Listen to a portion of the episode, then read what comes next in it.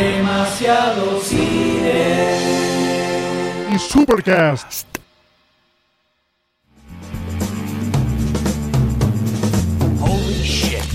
Wade Wilson llevaba una vida de mercenario común y corriente, hasta que un día el cáncer golpeó a su puerta. Luego de que una serie de experimentos le dieran poderes regenerativos, buscará venganza frente a quienes lo torturaron e intentará recuperar su vida anterior. En este primer crossover de Demasiado Cine y Supercast. Así es, hacemos un crossover con nosotros mismos. Goldstein, M. y Sayus traen a tus oídos toda la historia detrás de la película de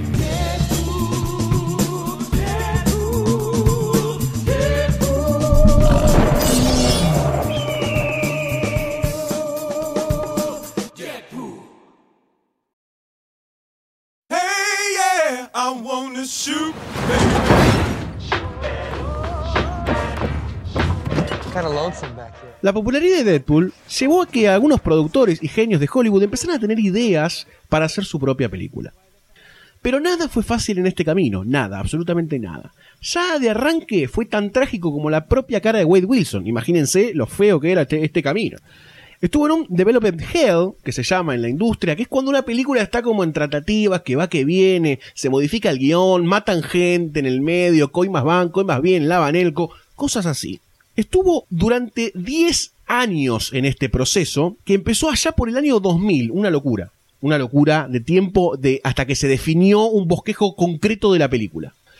En el 2004 hubo una suerte de acercamiento tímido, bastante tímido por cierto, por New Line Cinema, para producir una película dirigida y escrita por David Goyer, nuestro gran amigo David Goyer, que ya tenía en la mente a Ryan Reynolds como el actor para ser de este antihéroe. La idea de Ryan Reynolds eh, surge un poco de Goyer porque también había escuchado que a, Ra- a Ryan Reynolds le había causado bastante gracia esto que Deadpool en una de las series se había comparado, hablando de la cuarta pared, como que él era una mezcla entre Ryan Reynolds eh, y un perro Sharpei.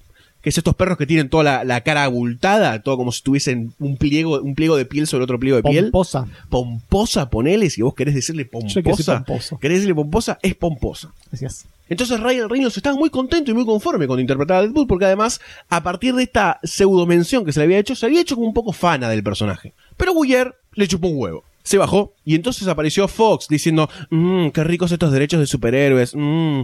Fox consideró un spin-off de Deadpool mientras producían la obra maestra, todos de pie por favor, de X-Men Origin Wolverine. Se escuchan aplausos desde la platea. Una película complicada en todo aspecto, absolutamente todo aspecto. Desde el screener que se, que se filtró, que no tenía ni efectos especiales ni buenos sonidos, ya de movida arrancó muy mal la película y tuvieron que sacarla más rápido, pese a que las garras de Wolverine no estaban tan afiladas, ¿no? Complicada de ver también. Increíble cómo con un personaje como Wolverine, que tiene toda la chapa del universo, puedes hacer una película tan paupérrima y triste como esa, ¿no? Increíble. Es increíble eso. Además, la cantidad de, de mutantes que metieron y ninguno pudo salvarla. Eso es más triste todavía. Fue como una orgía de superhéroes. Pero, pero, en esta película aparece como una versión de Deadpool muy extraña. Muy extraña. No tenía, creo que nada que ver con el cómic, o con lo que se había planteado en todas las líneas argumentales de los cómics, salvo algunas pequeñas cosas. Pero era difícil de comparar al Deadpool que teníamos en las viñetas contra la que teníamos acá en la pantalla. Arrancaba un poco así, medio bocón, medio bardeando, y después para el final es cualquier cosa. Le cosen la boca. Yo es- creo que el que escribió esa versión de Deadpool es alguien que odia mucho, mucho al personaje, pero que lo odiaba con todo su ser, que lo aborrecía y que dijo, voy a hacer una película para poner a Deadpool y cagarlo todo. Y por eso le cose la boca, que es el chiste que tiene Deadpool. O sea, entiende- Tremendo. se entiende el chiste, entre comillas, si en el cómic le dicen The Merc with the Mouth, el mercenario bocón, en la película aparece con la boca cosida. Ah, qué bueno el chiste. Eso lo hizo alguien que odia al personaje y que se lo quiso así y, y disfrutaba de verlo, que no podía hablar y que es, es como si fuera la adaptación a cine como se hacía en los 90. Donde no respetaban nada del cómic porque, ah, no, el cómic es una mierda, que Tim Burton hacía una película de Batman sin haber leído nunca un cómic de Batman. Bueno, lo mismo. Exactamente lo mismo, lo mismo es lo que hicieron. Es, hoy en día yo no entiendo por qué hicieron eso. Porque ni siquiera tiene sentido. Ni siquiera tenía. Le pusieron las cosas tipo unas garras tipo maraca. no tiene Claro, que le salían. Y unas- unos circuitos espadas. negros en el pecho, como unos circuitos No tiene rarísimos. No era sentido. No tiene sentido. Tan poco sentido tiene como que la primera semana fue un éxito en Estados Unidos, tanto que Fox dijo, pará, la repegamos con este Hagamos producto. película de mierda a morir. Hagamos película de mierda, pero por favor, Cuatro Fantásticos 3, dale. y así sí. Los de Fox gritando desnudos en la calle estaban festejando esto. Entonces dijeron, pará, Deadpool, hagamos un spin-off de Deadpool. Entonces en ese momento tuvieron la gran idea de darle eh, el visto bueno para empezar a producir un guion o un screenplay, como se le dice en Estados Unidos. le dieron entonces el guion a la productora Lauren Donner Jones. ¿Por qué queremos tanto a Laura? Cuando Laura agarró, se sentó mirando hacia los patios de Bursaco, dijo, ¿sabes qué? No voy a tomar nada de lo que acaba de pasar en X-Men Wolverine. No voy a tomar nada de, los, de las cosas que le pusieron a Deadpool, ni el origen que mostraron acá, ni cómo es, absolutamente nada. Voy a hacer un reboot de Deadpool. La idea, que todos hoy agradecemos, es gracias a Laura, chicos. Así que yo, yo pediría una ovación para Laura, pero no hay tanta gente y no va a ser una ovación, así que no aplaudamos. Así fue que decidió que tenía que tener todas las características de Deadpool en el cómic, pero principalmente la de romperla de la cuarta pared. Ya que había bastantes películas de superhéroes en este momento ya en la escena del cine, y dijo ninguno lo está haciendo, ni se está tomando en conciencia de que es un superhéroe o un héroe que tiene esa responsabilidad, así que vayamos por ahí. Rick Reese y Paul Wernick se sumaron para escribir el guion y Robert Rodríguez para supervisarlo un toque y casi que estaba como director, pero se encargarían de los primeros drafts o borradores de la historia de Deadpool. El primer guion, aunque no lo crean, se aceptó bastante rápido. Y el primer nombre en surgir para dirigirla fue Adam Berg, que no lo conocía ni la madre. Llegado el año 2010 pasaría algo bastante extraño, pero que se está poniendo bastante de moda, que se filtró accidentalmente el guion de Deadpool. Fox dijo, uy, se me cayó este guion en el subte. Ah, justo es un bolso del New York Times. oh". Pero tuvo un rebound effect muy loco. Les gustó a todos los fanáticos que tuvieron al alcance el guion. Entonces Fox, muy endulzado y recolegial, le dijo, bueno, larguemos unos pesitos para estos test footage que vamos a hacer a ver qué onda. ¿Y qué pasa por la cabeza de Robert Rodríguez? Pero entra una persona que sería fundamental para el desarrollo de Deadpool y de ese test footage que a todos nos voló la mente, que es Tim Miller. Un especialista en los efectos visuales, más que nada, no tenía experiencia como director, pero terminaría quedándose como director del largometraje de Deadpool, ya que demostró cómo entender a Deadpool en lo que vamos a ver en este momento. Hubo muchas vueltas en el guion en este periodo, hubo inclusive un guion apto PG-13, para que no lo crea, ya que decían, pará, mucho del público de Deadpool es un público joven, bastante puber, por decirlo de alguna forma, entonces ¿por qué no hacer una, una versión del guion apto para mayores de 13 años? Sí, hay un público muy grande de niños que son fanáticos de Deadpool. Por alguna razón, eh, alguna aparición que habrá hecho en dibujitos o algo por el estilo. Bueno, sin ir más lejos, Deadpool estuvo, apareció bastante en la serie animada de Spider-Man, una de La las última, últimas, sí. y fue bastante icónica la aparición de Spider-Man porque tenía un juego con, con Spider-Man muy gracioso. Entonces hay muchos niños que son fanáticos de Deadpool y que leen los cómics de Deadpool de hoy en día que no son exactamente para niños. Estoy hablando de 12, 13 años. O sea, niños. Niños, niños. Que se curtan. Más vale, por supuesto. Pero llama la atención igual. Sí. Y también hubo una versión porque estaban bastante cagados con el tema de recorte de presupuesto para películas de superhéroe de Fox. O sea, los tipos ya sabían con quién se estaban manejando. Tenían bajo la manga un guion de bajo presupuesto. Que eliminaba a Colossus, eliminaba un par de personajes CGI más, eliminaba un montón de escenas de acción. Y era como bastante más austero. Pero finalmente el guion final fue como que tuvo un 70-80% de aquel guion original que habían hecho con Robert Rodríguez. Entonces se mantiene muchas de las escenas gore y todo ese tipo de cosas en donde la mente retorcida de Robert Rodríguez estuvo adentro. Había mucho miedo antes de que se lance la película, antes de que se lance la clasificación y el tráiler y todo, en qué público iba a encajar la película, para qué público van a hacerlo, si van a hacerlo RATDR o PG-13 o lo que sea. En eso caía todo el quid de la cuestión y qué buena o qué mala iba a ser la película. Sabían que si era algo menos que RATDR, iba a ser mala. Es verdad lo que dice el Dr. Sayus, porque en el 2014, en otra movida que subimos comercial por parte de Fox, Reynolds o Deadpool, por ahí fue el que hizo esto, no se sabe todavía. Liquean nuevamente una de las partes fundamentales de Deadpool, que es el test footage, que supuestamente era privado o una pieza gráfica que se distribuía entre productores para ver si le ponían o no una moneda. Se liqueó, así, como por obra y gracia del Espíritu Santo. Como había pasado con lo de Ant-Man, por ejemplo, que también se había liquidado. Exactamente. Este footage, que se había realizado un, par de años antes, alrededor del 2012 se había terminado, logró convencer a muchos de los no creyentes en este producto al mostrar bastante violencia y bastantes toques graciosos o en donde se rompía la cuarta pared, que era una de las principales características de Deadpool en el cómic. Entonces eso logró convencer a un público rated R en el que decía, bueno, si el footage es esto, posiblemente no sea PJ-13, pero seguía habiendo dudas. Más tarde, Blur Studio, desde donde se produjo el corto, lo publicaría como oficial y comenzaría un tren de hype comercial bastante importante para el presupuesto que tenía la película. Reynolds dijo que toda la culpa del liqueo fue de Fox, al 100%, pero también dijo, yo lo hubiera hecho, si hubiese sabido que iba a pasar esto. pero bueno, ahora tenemos que hacer la película, no con el presupuesto de otra película de superhéroes, pero la podemos hacer de la forma en la que nosotros la queremos hacer. Mucho tiempo de trámite hollywoodense, muchas vueltas en el guion, idas y venidas con Fox, mucho trabajo a pulmón de gente que entendía a Deadpool, hicieron que hoy tengamos una película. Fox clava su gran éxito después de sufrir bastante en este último periodo entre basofias como X-Men Wolverine o productos fallidos en la saga de X-Men, sin detenernos muchos eh, que digamos en la de los Cuatro Fantásticos. ¿Es el comeback de Fox a las películas de superhéroes? ¿Finalmente lo volvieron a entender? ¿Deadpool se consagra como el antihéroe de las películas de superhéroes? Parece que Piscina de Muerte trajo un pan bajo el brazo, un dibujito pornográfico y muchas ganas de discutir cómo son las películas superiores de hoy en día. Vamos a ver qué tal salió. I love you, Wade Wilson. We can fight this. You're right. The cancer's only my liver, lungs, prostate, and brain. All things I can live without. What if I told you we can make you better? You're a fighter. We can give you abilities most men only dream of. Make you a superhero. You just promise you'll do right by me, so I can do right by someone else.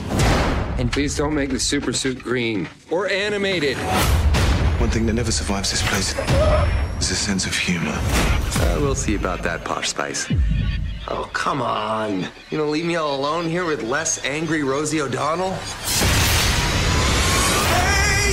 I wanna shoot, baby. Packed in your stack, especially in the back, brother. Wanna thank your mother for a butt like that. Yo, shotgun, bang.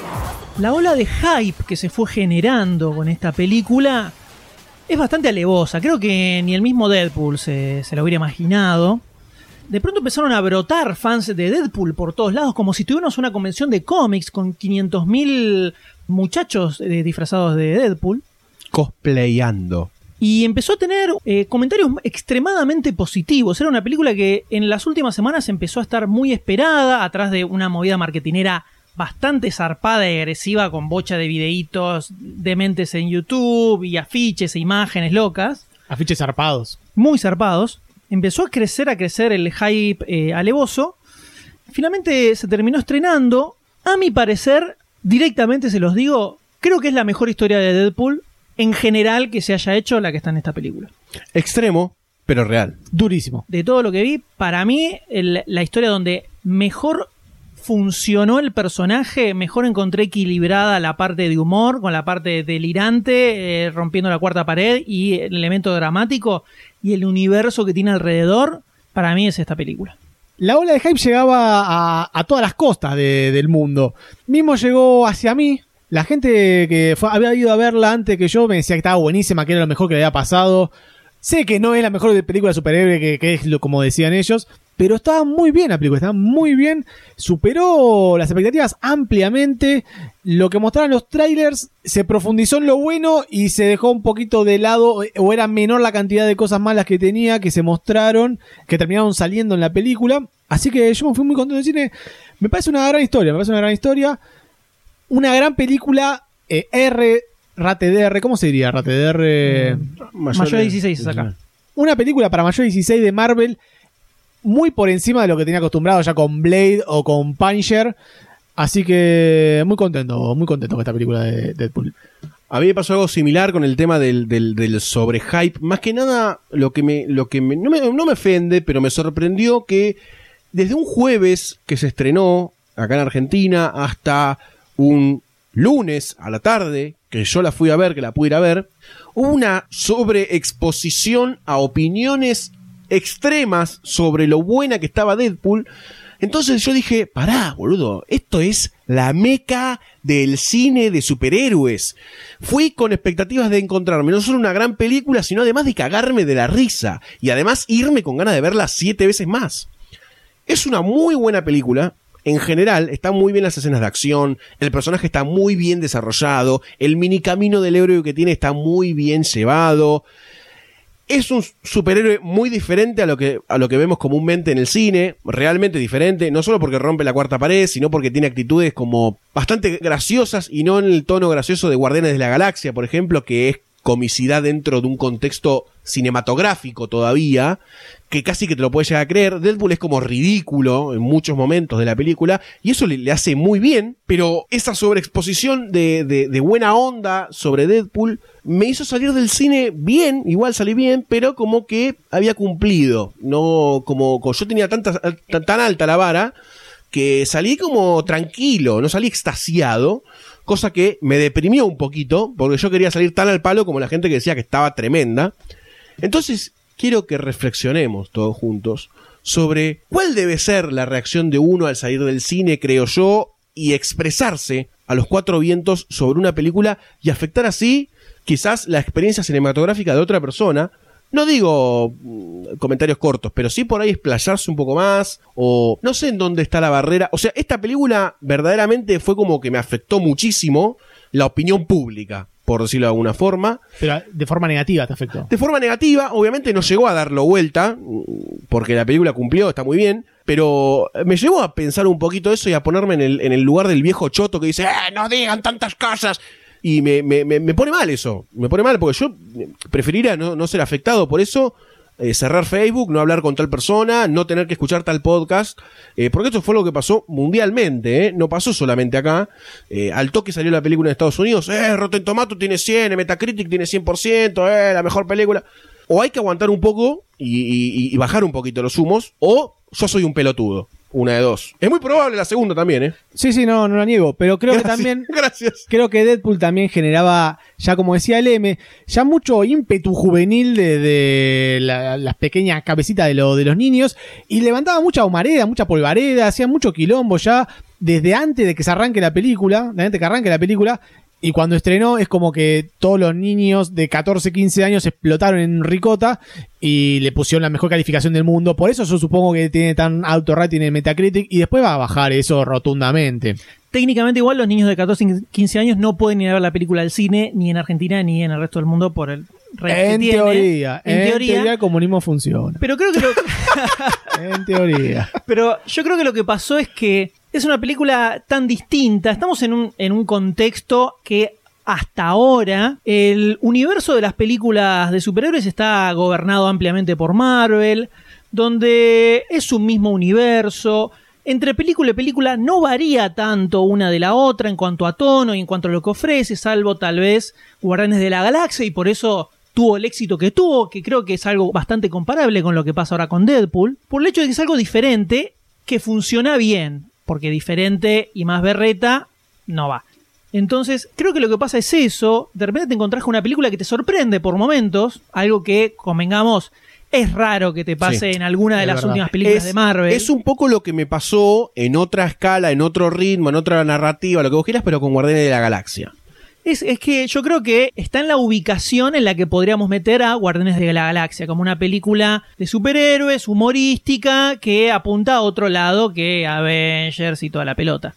Entonces, por ahí es donde creo que salta el, el sobrehype, el hecho de encontrarte con algo diferente que te sorprende y que funciona bien, que verdaderamente te hace reír y genera situaciones originales que vienen parte del tono que tiene la película, pero después vamos a ver en la parte con spoilers que hay momentos superheroicos e intercambios que se dan entre los personajes que no existen en otra película. Entonces eso hace que el que va a ver eso lo disfruta al toque se tire en el medio de redes sociales en todos lados a darle con todas las flores del mundo. Yo creo igual que es una película que todo lo que se propone hacer lo hace bien. No sé si es la mejor película de superhéroes, sí es muchísimo mejor de lo que yo pensé que podía dar el personaje. Claramente todos los recursos y las ideas que tiene atrás Deadpool para mí funcionaron mucho mejor en cine que en cómic, definitivamente, porque incluso hasta, hasta la voz eh, interior de él funciona mejor en, en cine que en el cómic. que tenés el, el rectangulito de lo que él está pensando, lo tenemos todo el tiempo a él hablándose a él mismo en la película y es más gracioso todavía.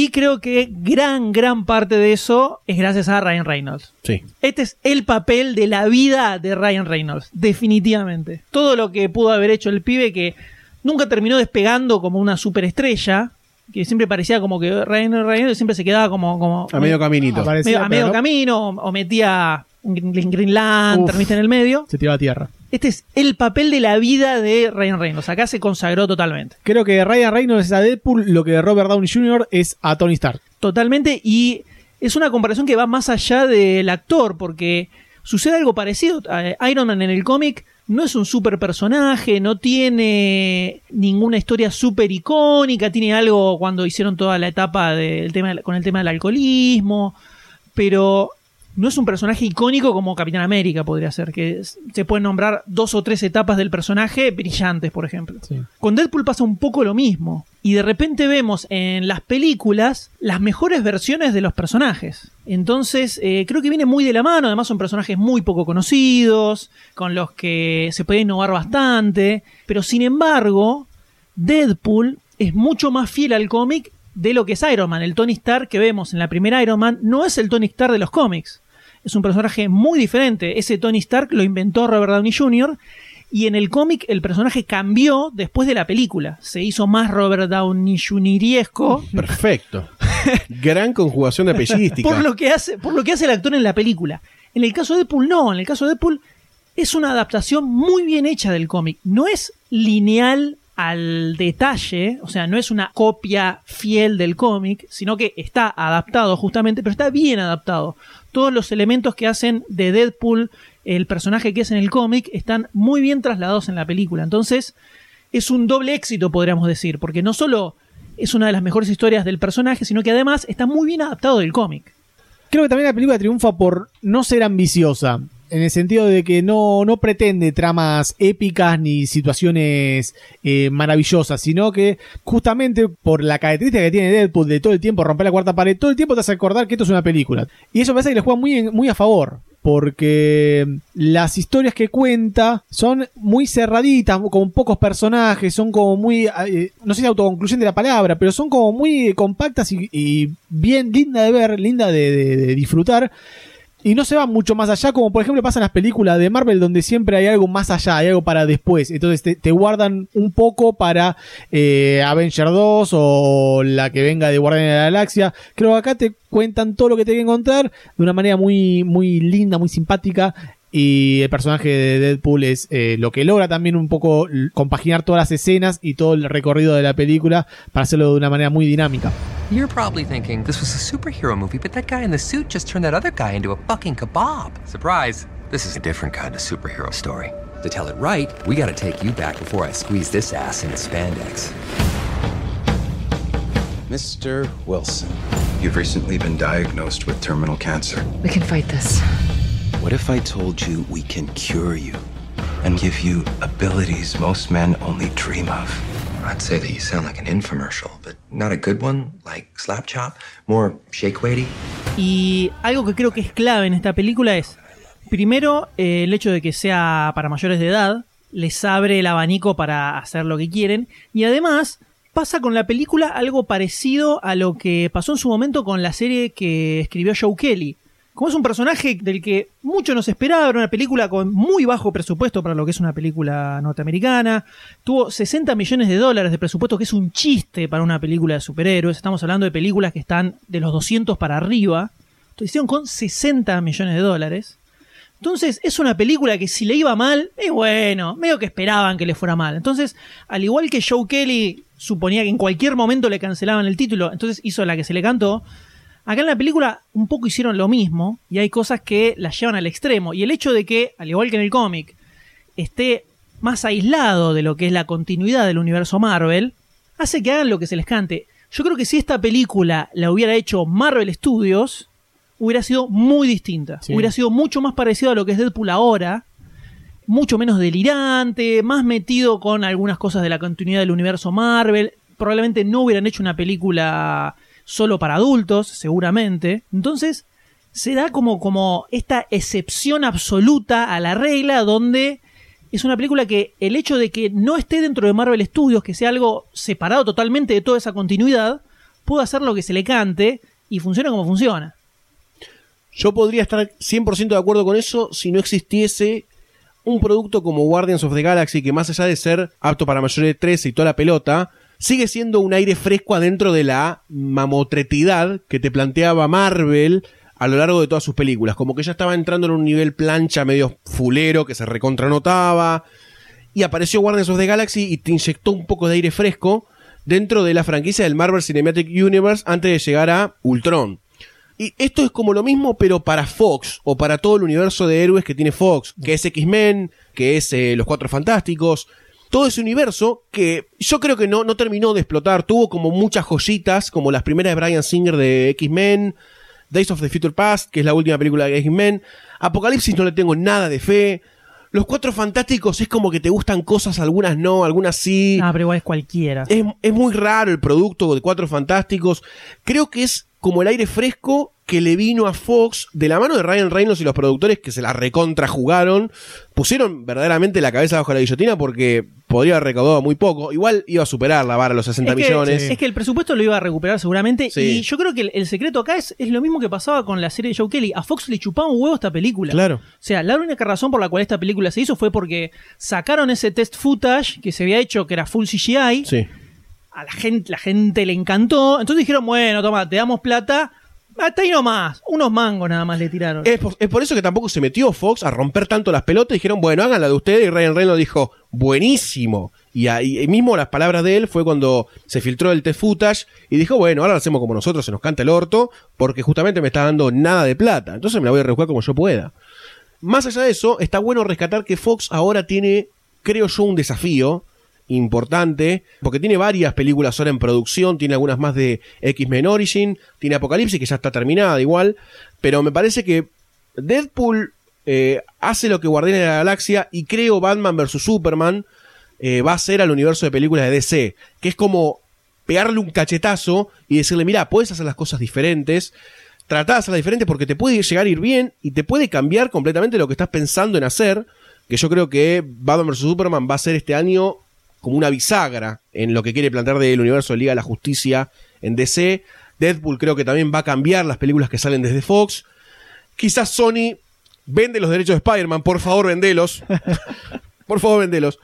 Eh, pero me parece que este aire fresco al cine de superhéroes más que nada, porque hay una sobreexposición importantísima a lo largo de cinco años más vamos a tener, no sé, 50 películas de superhéroes, no sé cuántos, millones, y creo que es necesario meter este tipo de cosas para variar, para cambiar. No es por nada que hace unos años eh, dijimos, no el Dr. Sayus, que Chronicles era la mejor película de superhéroes, o la mejor película que trataba cómo encontrarse con una superabilidad sobrehumana, porque eh, era otra perspectiva. Sí, yo no lo dije. Claro, vos no lo dijiste, porque no te gustó la película, pero es otra perspectiva y necesitamos que, eh, si queremos seguir viendo películas de superhéroes, necesitamos que Marvel no haga la plancha, que DC saque el filtro gris a todas sus películas, eh, que dejen de matar a los padres de Bruce Wayne. Entonces tenemos que empezar a ver cosas nuevas en la escena para que no nos cansemos tan rápido. Yo lo creo también que va a haber una serie de películas que van a seguir siendo iguales, que yo, no veo que X-Men eh, la haga para mayores de, de 15 años y 16 años pero sí creo que Deadpool abre las puertas, como también lo hizo creo que Daredevil desde el lado de las series, a una cosa un poco más adulta, un poco a un apuntar a un público que puede ver sangre tranquilamente, que puede afrontar temas un poco más fuertes y que está dispuesto a pagar una entrada y cómo se pagó la entrada, porque los cines estaban llenos, acá por lo menos estaban llenos los cines. Es la película que rompió todos los récords en la primera semana de Fox, de las producciones de Fox. O sea, recaudó ya 200 millones de dólares en Estados Unidos, una locura. Sí, ya, reca ya, recaudó el cuádruple de, de, su presupuesto, o sea, es, un, es el mega hit que tuvo Fox en su vida. Pues yo creo que esto por ahí puede llegar a ser como la apertura a hacer películas. Me imagino Punisher y ya se me pone un poco gomosa, porque una película de Punisher bien hecha eh, la rompe toda. No, la, la, última película de Punisher era para adultos, sí. y era bien gore, y, y tenía, gore. y a mí me pareció estaba bastante bien. Está bastante bien, pero Yo no quiero al levantar la no, mano. No al nivel de estas películas, superproducciones. Yo quiero levantar la mano y decir que Punisher 1, a mí... a mí gustó. también me gustó la de Thomas Jane. Sí, a mí también sí. me gustó. No, a mí también me copó. Estaba bien, estaba bien, no era oh, me muero, pero estaba Pará, pará, te, te cambio. Son Travolta, boludo. Nada, tiene toda una primera parte Bueno. que está buena, que adapta el Welcome Back Frank, de todo, Sí. una, una- una serie que fue el- el- como el regreso de Punisher al Eh, su, Pero el, el Punisher triste que se hace sidekick de los vecinos, la relación con los vecinos, está muy bien. pero no se llega a comparar, por ejemplo, con el nivel de producción que tiene Deadpool eh, en esta película. Incomparable. Yo estoy más del lado de Sayus, de lo que decía que no creo que cambien las películas de X-Men, no van a cambiar tampoco las películas de Marvel, pero sí me parece que, que es un poco también lo que está planteando DC. DC está planteando que se puede hacer otro tipo de película de superhéroe, que no todo tiene que ser para chicos específicamente, que es la jugada inteligente que hace DC, el hecho de decir, ok, las películas nuestras son más oscuras, más para adultos, tienen toques un poco más dramáticos que las de Marvel, que son más superhéroes. En parte podríamos decir que van de la mano del cómic, digamos. Paradójicamente no pasa en el universo de las series, que es completamente al revés, ¿no? Marvel en la serie se tira como un público más adulto, más serio y oscuro, entre comillas, y DC es como que con Flash, Legends of Tomorrow, Supergirl, se está tirando como a un universo más, ¡hey! La vida, la primavera. Exactamente, pero creo que para lo que va a servir seguramente Deadpool es para lo que en su momento Punisher no sirvió cuando se hizo la segunda de Punisher, que era para adultos, con toda la sangre y el bardo y todo el quilombo, no le fue para nada bien. No.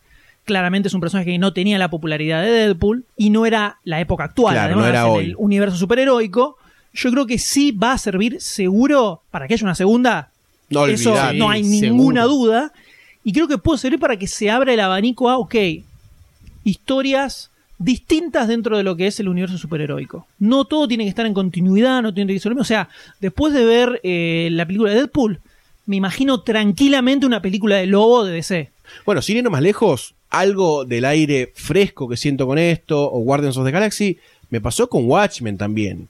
Quieras o no, está bien, no son superhéroes convencionales, no son historias convencionales de superhéroe tampoco, no son superhéroes, mm, o sea, es una Sí, historia es, medio otra, es extraña. otra cosa, no sé si entra, no, no la, no No, la metería dentro de. Bueno, pero de vos esto. vas con una persona que ve Cinema Paradiso, le decís, mira, te pongo Watchmen, gener- genéricamente son superhéroes. Heavy, polémico. Son superhéroes. Es polémico. Chicos, pero bueno, vos sabés, va mi vieja al cine y dice, ah, mira, una película de superhéroes porque hay un chabón con un pito colgando, celeste, flúor. Entonces son superhéroes, muchachos, no rompamos los huevos. Entonces, ese tipo de historias está bueno que se cuenten en el cine también. Me parece muy bien, pero creo que es momento de que nos introduzcamos un poco más Oh, eh, yeah. dentro de la película y Adentro. vamos a ver cuáles son las cositas específicamente que hizo bien y cuáles hizo mal. Así que a partir de este momento pasamos a spoilers.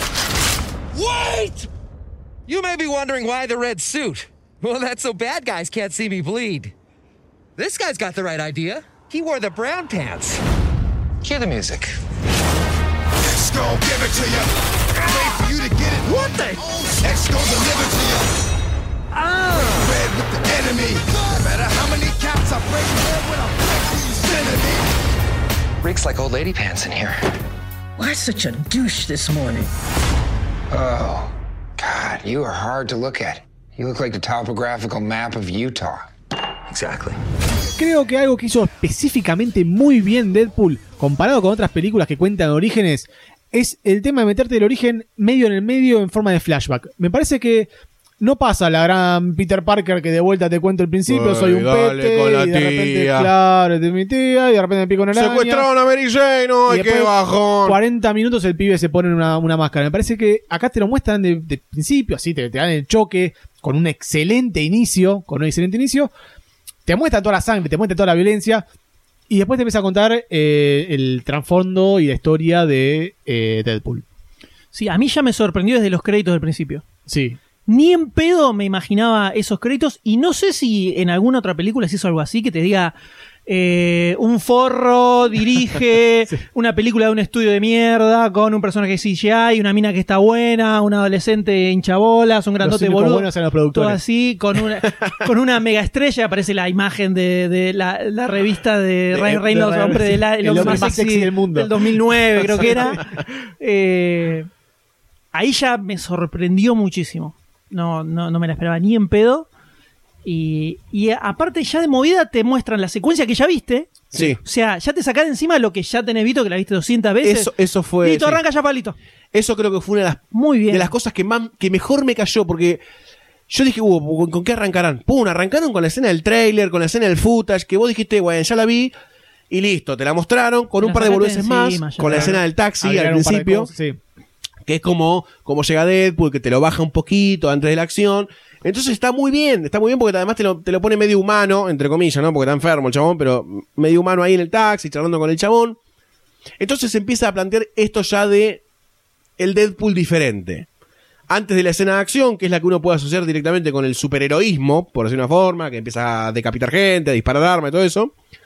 Y te muestra ya que el chabón tiene un problemita con el tema de las balas, que, que a mí me pareció un recurso bastante piola en la película, que usan esto de que se olvide el armamento o se olvide la munición como una dificultad para rebuscarse en la batalla y que todo termine siendo más sangriento y más extraño. Sí, me parece que con esa falta de balas que tiene siempre a lo largo de la película, Sí. eh, recurre más al ingenio, que es una de las características también que tiene Deadpool, a la creatividad para matar a todos sus enemigos. No, y aparte el, el- el hecho de que es un mercenario, supone que tiene un millón de armas para Claro. tener peleas mucho más eh, Explosivas. espectaculares, ¿no? El tono de la película eh, me parece excelente, los chistes funcionaron perfecto, Ryan Reynolds está genial, Coloso es el mejor No. mutante que vi en toda Sí, la saga la de, es- de- de Coloso los X-Men. es ruso, en serio. Sí, sí. Tiene tantas cosas bien hechas esta película que no puedo no bancarla. Sí. O sea, no se comieron los mocos en nada. Te muestran destripamiento, sangre, bardo, chistes sexuales, una escena de sexo bastante heavy para una película de superhéroes. me- Sí, sí, esa sí. escena me causó mucha gracia y mucha intriga. ¿Por qué Estamos el Día de la Mujer? ¿Qué intriga? No, no, pero bueno, la escena en donde se conoce con Vanessa, eh, viene todo como medio normal y de golpe la mujer se pone, se, se ata un eh, cinturonga en la cintura y le rompe el culo a Ryan Reynolds. Claro, o sea, ese, ese tipo de cosas no la vas a ver en el cómic. No. Eh, Ninguna otra película tampoco. pero eh, e- e- ese tipo de cosas son las que eh, se la jugaron bastante. Sí. O sea, porque tranquilamente puede ser, eh, bueno, escenas de sexo, qué sé yo, y te empiezan a meter cosas de humor zarpado, Sí. que el, perso- el personaje en el cómic no lo tiene. Y todo eso me funcionó todo muy bien. Y creo yo lo más inteligente que tiene, que es donde más se desvía del cómic, es toda la historia con Vanessa. Sí. Que en el cómic no, no existe, es, eh, es una página en una de las primeras miniseries que te dice, sí, bueno, me agarro cáncer y la dejé a mi novia porque soy un forro y se va. Ni siquiera era toda esta relación súper melosa y súper enamorados que tienen, no existía. Eso en el cómic lo un poco está con Sirin, que es un, mutante, un personaje que no tiene nada que ver con Vanessa. Es como más eh, una relación más el enamorado viene por ahí. El personaje de Vanessa después vuelve a aparecer, pero como una mercenaria, mutante, que cambia forma, tipo Mystique. Nada que ver. Nada que ver. Y le inventaron toda esta historia al personaje de Vanessa para que haya un motivador por atrás de Deadpool que no sea solamente el hecho de hacer bardo porque sí. Bueno. Eso me pareció una idea excelente. Conjuntamente con esa idea, te lo presenta a Wade Wilson como una suerte de ex eh, Special Task Force eh, estadounidense, pero que ahora se dedica a ser un mercenario, como es que se lo ve en esta cantina, en donde hay supuestamente toda gente mercenaria también, que hace como una suerte de trabajitos a cambio de dinero, como es un mercenario, pero que él tiene como una pseudo regla de si un poco se lo merece el otro, lo aprieto hasta donde me dé la, no sé si la moral, pero lo aprieto de una forma en la que vos como espectador estás de acuerdo en que lo apriete. Entonces, te lo deja Deadpool como un chabón medio psicótico, morboso, pero hasta un punto medio sano en el que te puedes sentir identificado y decir, está bien lo que acabas de hacer. Es un Robin Hood, lo único que Es lo va a robar sí, mata claro, a los mata. malos solamente. Exactamente. Medio violento también, pero. Sí, bueno, sí. Pero si entiendo lo que decís, apoyar la moción de eh, tomar ciertas decisiones que tomaría el. que toma, eh, de hecho, Deadpool, y te pones del lado de él y las aceptás. Por ahí el modo de hacerlo es raro, es un poco fuerte, violento, sacado. Ese es el contexto. Pero ahí toma también esa cosa de antihéroe, de negarse a ser un superhéroe y estar de un lado medio gris. Bueno, eh, una de las escenas que a mí creo que es una de las escenas en la que más me reí de toda la película. Me acuerdo y me río, que es cuando Deadpool agarra a este personaje que en la autopista que supuestamente era este Francis que viene mencionando, estoy aguantando la carcajada. Que es cuando le quiere, no sé si pegar o qué, que se da vuelta y le pega el bulto a Colosos y lo toca, lo palpa y se da cuenta que es Colosos. Y toda esa escena en donde él se encuentra con dos X-Men y empieza a decir, oh, y otra vez ustedes acá, como tratándome de querer convencer de que haga las cosas a su forma, y yo las hago a la mía, y Colossus que se ve que ya tuvo algún tipo de acercamiento con Deadpool, y dice, Deadpool otra vez haciendo este quilombo, y está todo el quilombo de la autopista, toda esa escena ya te pinta toda la personalidad de Deadpool, hubo un flashback chiquitito, pero era como que no te habían pintado enteramente lo que le había pasado a Deadpool y por qué se había transformado en Deadpool, y ya te sentís medio identificado o te sentís como medio del lado de Deadpool y no hace falta que me cuentes nada. Y a mí me sorprendió como espectador eso, porque dije, rápidamente te lo pusieron en el lugar de antihéroe, te lo sacaron del espectro de los superhéroes convencionales, y ya arranca una relación con Colossus y Negasonic Teenage, que hay como una escena ahí en donde Deadpool, reconociendo que esto es una película y basta de estereotipos, le pinta el estereotipo de, adolescente en todas las películas yankees que hay y dice, ay, ahora vas a hacer un, silencio, ahora vas a negar, un comentario sarcástico, jajaja. Todo eso me parece excelente de esa escena, es una de las que a mí más me gustaron de toda la película. Me cagué de risa en la parte que le quiere pegar a Colossus y se empieza a fracturar todo y dice, acá va el Thunderback, y se rompe todas las piernas, me encantó, no puedo parar de reírme. Creo que esa escena pinta a todo el, es- el esquema de película de Deadpool y a mí fue una de las que más me gustó. Sí, lo que tiene la película es una seguidilla de gags uno atrás del otro todo el, Todo el tiempo, todo el tiempo, al estilo de la pistola desnuda, si querés, para, para comparar con un estilo de película. Sí, sí, totalmente. que no es solo una cuestión de que es cómica, es gag tras gag tra- todo el tiempo. Cuando se corta la mano y le, le queda haciendo fuck you, ese tipo de cosas, eh, a mí me pareció brillante como, como lo encararon. Bueno, cuando se, sí, ir más lejos, cuando se empieza a cortar la mano, le habla a la cámara y le dice, ¿ustedes vieron 127 horas después? Bueno, no vean lo siguiente. No, le voy a spoilear al Le voy a final. spoilear al dice. Es genial. Hace un montón de referencias a películas todo el tiempo también. Desde Liam Neeson, cuando tiene la pesadilla con Liam Neeson. Esta parte de 127 horas. Hugh Jackman, que también lo utiliza varias veces. Siempre hace referencia a varias películas y están muy, muy bien ubicadas. Eh, hay algo personal que me pasa con Deadpool y esta película, es que yo vengo de un colegio industrial, una primaria sin mujeres, y la apoyada entre hombres y, y- y tratar de hablar del falo y del pene y del pito es como una, una ficción y un desafío diario. ¿No? Es como Tengo miedo tengo- dónde va esto. Con- con Doctor Sayus, con. Sayus somos compañeros de escuela. Vos sabés a lo que, a lo que me refiero. No, No, no Sí, sabe, dale, tiene no cara que. Todo el Él- tiempo estamos hablando- haciendo él no, chistes de él pitos. no estuvo con vos en el baño en ese momento. No me metas en tus fantasías homosexuales. Todo, ¿Por qué no? Mirá cómo te meto. Mm, todo el tiempo estamos haciendo chistes de falo o queriéndonos superar con respecto a chistes de pitos. Habla por vos, Ah. habla por vos.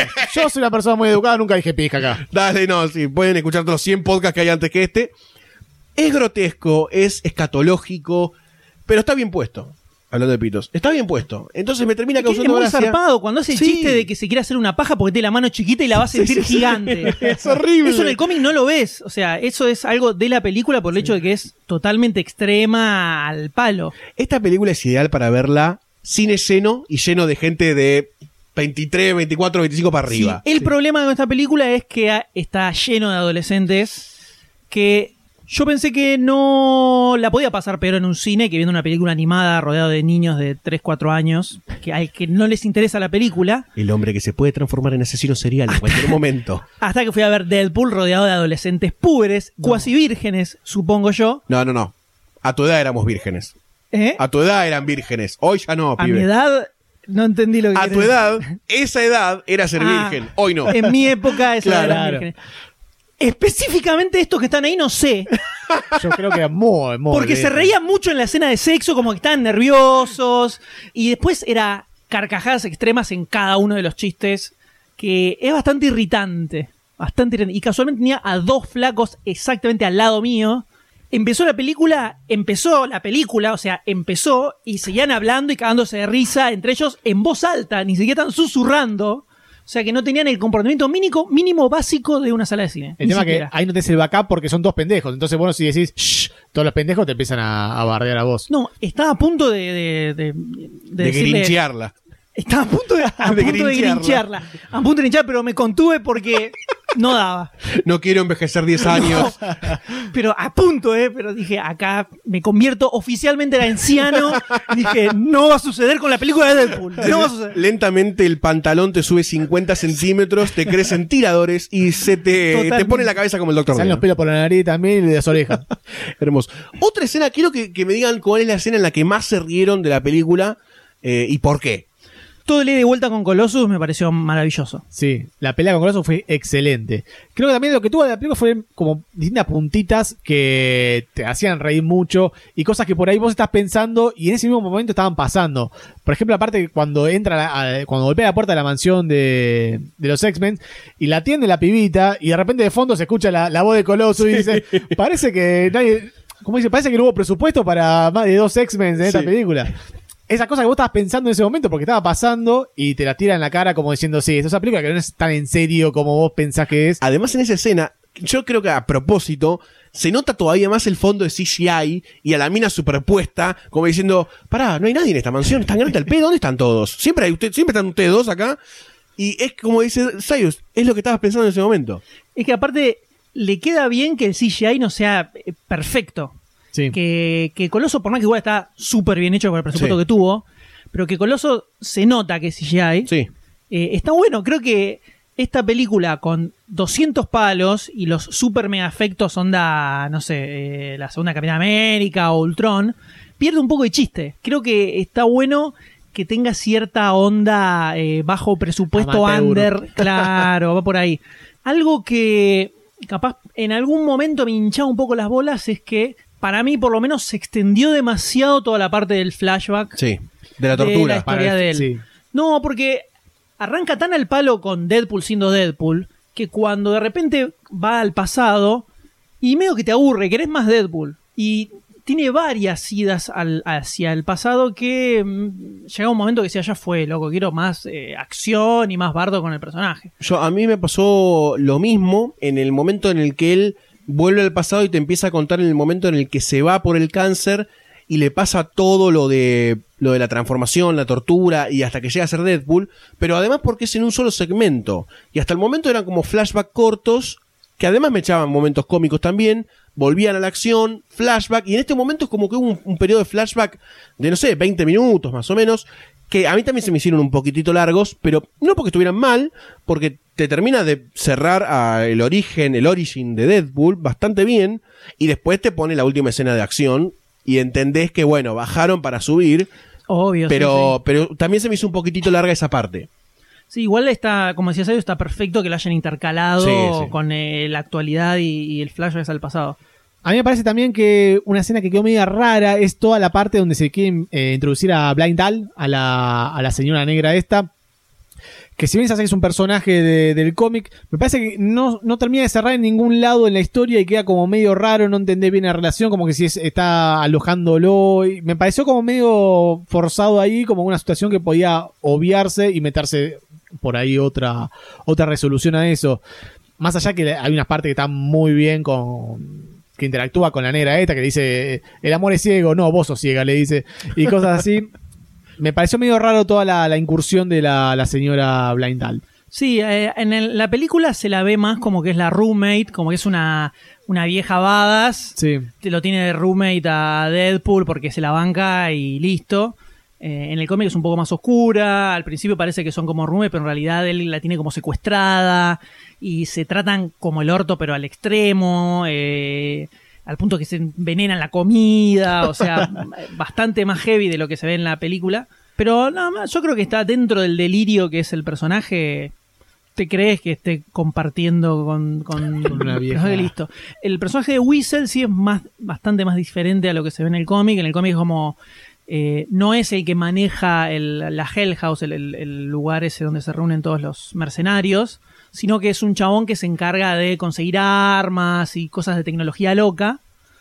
Y es un poco, en, en la etapa de Joe Kelly más que nada, es como el sidekick de Deadpool, que es el que Le construye, le construye el cinturón Ah. de teletransportación, que es una de las Sí. cosas que tiene Deadpool en, en el cómic. Se tiene, aprieta el- el cin- la villa del cinturón y se teletransporta. Eso es algo que se lo construye eh, Weasel y también le consigue armas locas y todo ese tipo de cosas. Es como un Q en James Bond, ponele. Claro, Comentario Doctor D. es- invocamos al Doctor D. Es exactamente eso, que acá es, es bastante más diferente. Pero igual el Hell House, el ex colegio de niñas, donde ahora se juntan todos los mercenarios, es bastante parecido a, a lo que se ve en el cómic. No es tan bar en el cómic, pero sí hay escenas donde se ve que hay mercenarios jugando al pool o tomando una birra. Pero es un viejito con bigotes así medio dado vuelta que, que- consigue todos los, los casos y los va repartiendo, pero está muy bien adaptado igual. Algo que también está adaptado, pero no es exactamente igual como pasa en el cómic, es el tema del origen. El tema del cáncer está, él va al proyecto Arma X, que es el mismo de Wolverine, pero termina siendo rechazado y va a un lugar que se llama el Workshop, que es donde hay un montón de- de otros eh, chabones fueron rechazados, donde los usan para experimentar, para torturarlos, hacer cosas locas, porque sí, de sádicos que son. Entonces ahí en realidad hay dos personajes, uno es el doctor Kilbrew y después está Francis, que acá como que los unieron en dos en la película, que son los que agarran y lo van torturando y le van haciendo experimentos locos a todos estos personajes que viven como si fuera una especie de cárcel, están encerrados y están ahí. Y es donde está esto del Deadpool, que acá lo pusieron en el, en el Hell House, en el lugar este donde se juntan los mercenarios. Esto lo hacían ahí, apostaban a ver quién iba a morir primero de las torturas que les hacían. Es un poco de donde sale el chiste del nombre, que acá lo pasaron a apuestas que hacían entre los mercenarios. Pero me suena más lógico en la película el hecho de que lo de las torturas viene para hacerle despertar el gen Mutante. mutante dormido. Al cómic que lo torturan porque sí, porque querían, porque podían, básicamente. O sea, se podría aceptar que de acá salga una nueva línea argumental de cómics eh, tomando esto como base para Deadpool, tranquilamente. Podría funcionar inclusive mejor que lo que hay, entonces. Seguramente van a empezar a aparecer cosas de la película en el, en el cómic. No me resultaría nada extraño que de repente resuciten a Vanessa y la hagan mucho más similar a lo que se ve en la película o le, le creen un backstory mucho más personal e íntimo con el personaje. Que de pronto aparezca una miniserie con Coloso o hagan eh, o, eh, generen una relación más con, con ese personaje en los cómics es muy probable que empiecen a aparecer cosas de, de la película en el cómic, como pasó con Iron Man. O sea, seguramente. O incluso, no sé, Hawkeye, que de repente tuvo una serie regular después de Avengers. De repente es alguien en Hawkeye. Claro, exacto. Whatever they did to me made me totally indestructible and completely No. unfuckable. You you look like the inside of other people's assholes. I didn't ask to be super, and I'm no hero. But when you find out your worst enemy is after your best girl, the time has come to be a fucking superhero. Cue the music. En conclusión, Deadpool nos dejó un buen sabor de boca a todos, me parece. Creo que es una película que no, no esperábamos que sea tan graciosa, tan divertida, que tenga tantos momentos buenos. Me parece que mm, la parte romántica funcionó muy bien, toda la trama que tenía con Vanessa, una relación era una relación en serio que te la podías creer, no era algo como Black Widow y Hulk, era una relación que despertaba cariño y querías que estén bien los dos hasta que le pegó el cáncer y la mató. Creo que la película va a tener una segunda parte, una muy buena segunda parte. Que además en las escenas después de los créditos ya te tisean que va a aparecer Cable en la segunda parte, o sea que muy bien. Ahí meten Muy viajes bien. en el Hubo tiempo. boner, hubo boner Sí, personal con, eso. com- no sí, sé, completamente. Sí, mucha gente sí. dijo, "Woohoo". Me parece que la segunda parte va a ser muy buena. Espero que sea muy buena, espero que hagan más películas como estas y que se abra el abanico para películas para adultos, que es lo que está faltando al mundo de- del cómic en el cine. Ese es mi deseo particularmente que tengo. Por suerte aparece Deadpool en este momento en el que personalmente estaba bastante cansado de las películas de superhéroes un poquito y veía venir una sobreexposición a las capas, los músculos y los rayos láser por los ojos. Un año en el que tenemos Batman vs. Superman, Civil War y que esté Deadpool me da un poquito más de esperanza, me renueva el aire cerebral, permite que no se me coagule la sangre en el cerebro y me permite tener esperanza hacia tantos años que tenemos por delante de películas superheroicas. Creo que era el aire fresco y le viene bien a toda la industria cinematográfica alrededor de adaptaciones de cómics, novelas de superhéroes, etcétera. Festejo también que Deadpool haya sido un poco de la mano de Fox, pese a que yo quiero que Fox muera, porque no sé si salen tantas cosas copadas de Fox realmente, por lo menos en la, en la parte de superhéroes. Y creo que Deadpool revitaliza el género de superhéroes. Yo festejo particularmente eso. Como producto me parece súper cerrado. Estoy muy ansioso por ver la parte 2, e introduciendo a Cable, que ya lo dijeron ellos mismos, y este delirio que seguramente va a haber a través de viajes en el tiempo. Y no descartaría una pseudofusión con cierta parte del universo de X-Men, eh, más que nada con esto de Apocalipsis y del rebuteo del universo que hubo dentro de X-Men en Fox.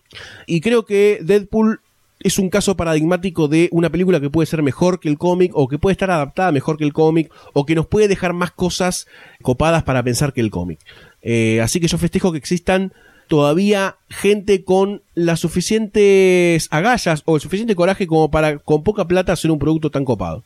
Sí, ojalá eh, el ejemplo de Deadpool empiece a difundirse un poco y aparezcan nuevos proyectos. No tanto por el tema de que sí o sí tienen que ser orientados a un público adulto, sino el hecho de buscar otro tipo de historias para contar. Hay infinitos personajes y no todo tiene que ser igual a lo anterior. Si bien en parte Deadpool tiene un, un arco argumental donde el personaje va creciendo y tiene que encontrarse con Vanessa y todo eso, tiene muchas otras cosas que hacen que funcione muy bien. Ojalá siempre se mantenga aislado de todo el resto de películas que hay de los X-Men y de Marvel y de toda la pelota. Que puedan seguir haciendo lo que se les cante. Ojalá no la caguen. Yo te tengo un miedo a la segunda parte porque ahora que Fox vio que factura, Vamos a meternos. le ponga más guita y empiecen a hinchar los huevos y la caen, que es muy factible que pueda pasar. No lo creo, pero es Fox. Le gusta hacer las cosas mal. Exactamente. Les gusta cagar las posibilidades que tienen de hacer algo bien. Cuatro fantásticos. Por eso, les gusta hacer las cosas, las cosas mal, les encanta. ¿Qué franquicia podemos arruinar ahora? Claro, entonces hay que ver cómo funciona. Yo creo que si le siguen manteniendo como fue esta, esta primera película, tranquilamente puede llegar a convertirse en una, saga- una de las sagas más increíbles que hemos visto de aventuras y de humor en general en el cine, ¿eh? porque tiene todo el potencial para trascender específicamente lo que es el género superhéroe y pasar al podio de las comedias zarpadas tranquilamente. ¿eh? Y, y casi que pueden hacer spin-off, spin-off, spin-off de historias autoconclusivas de Deadpool y pueden funcionar Hasta muy el bien. infinito, puedes hacer Deadpool en la Edad Media si querés. bueno, Sirve, funciona. Hay un número de la etapa de Joe Kelly, no me acuerdo, creo que es el, el 11, 12 por ahí, en los primeros, para que vean a qué nivel podía hacer lo que se le cantaba, donde Deadpool con Al viajan en el tiempo, y viajan al pasado, porque le funciona mal el teletransportador, y caen en el medio de un número de Spider-Man. Un número de, Spider de Amazing Spider-Man que existió, que salió, donde vuelve Craven, Craven el cazador.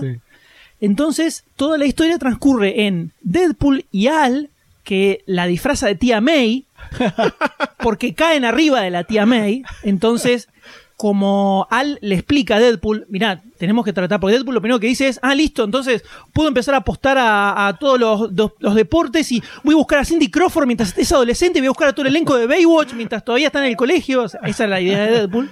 Al le explica que no puede modificar el- el continuum temporal porque pueden generar un problema muy grave.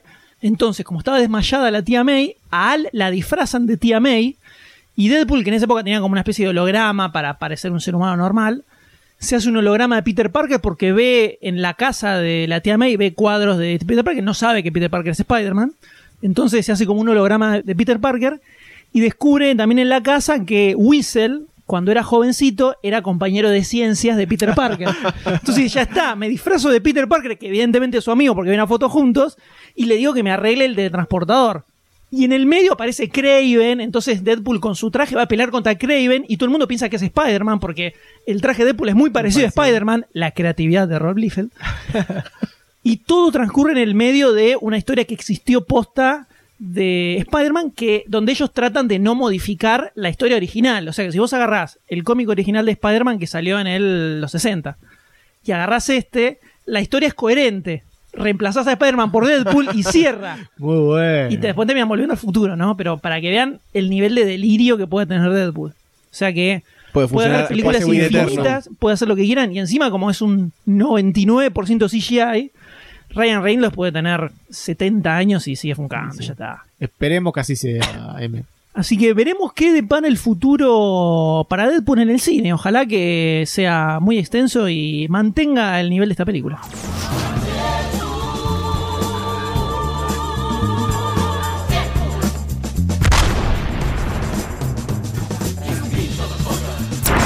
Demasiado Cine es un podcast donde vas a experimentar un recorrido cinéfilo inigualable, a través de estrenos, clásicos y especiales recorriendo el mundo del cine. Supercast es un podcast dedicado a todo el universo superheroico. Cómics, películas, series, videojuegos, todo lo vas a encontrar ahí. Pero cuando se trata de una película superheroica, los dos unen sus fuerzas en un crossover podcastero épico. Si querés evitar perderte algún episodio y arrepentirte el resto de tu vida, suscríbete a Demasiado Cine y Supercast en iTunes, iBox o en tu aplicación de podcast favorita. Demasiado Cine y Supercast forman parte de Lunfa, un lugar en el que vas a encontrar un montón de podcasts increíbles.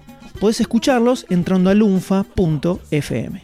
Y entérate de todos los nuevos lanzamientos buscando Lunfa FM en Instagram, Twitter y Facebook.